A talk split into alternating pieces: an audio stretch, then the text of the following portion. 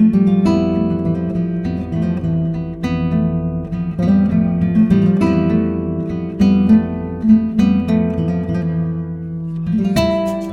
ruined hermitage of San Miguel is located at the beginning of the mountain road that leads from Brañosera to Salcedillo and to the Alto del Golobar.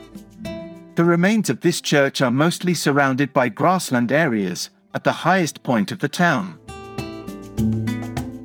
Currently, the municipal cemetery is arranged around it, and the hermitage serves as a chapel and warehouse for it. Without a doubt, it was the oldest church of the two that the town had, founded at the beginning of the 9th century. For the dating of its primitive Romanesque construction, we have a transcendental epigraphic document. It is the consecration tombstone that allows us to date the already disappeared building in 1118. Pascual, Bishop of Burgos, consecrated this church in honor of Saint Michael the Archangel and kept relics of other saints on January 24th in the era of 1156.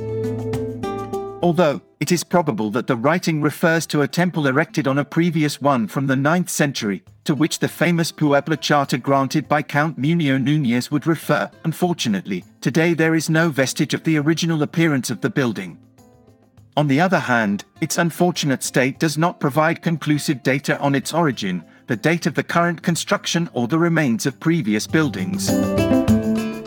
The few remains that are preserved are made of careful reddish sandstone masonry from the nearby mountains, identical to that of the Church of Santa Eulalia, with Romanesque carving, although with a post medieval appearance on the outside. Closing the box of walls in the western part rises a modern masonry wall laid to bone. The roof has been lost on the outside, although a pointed barrel vault is still preserved, the construction of which is probably modern, although it takes advantage of an earlier roof. The remains that still exist seem to belong to a rectangular temple with a straight head. On the gospel side, there is a small side chapel.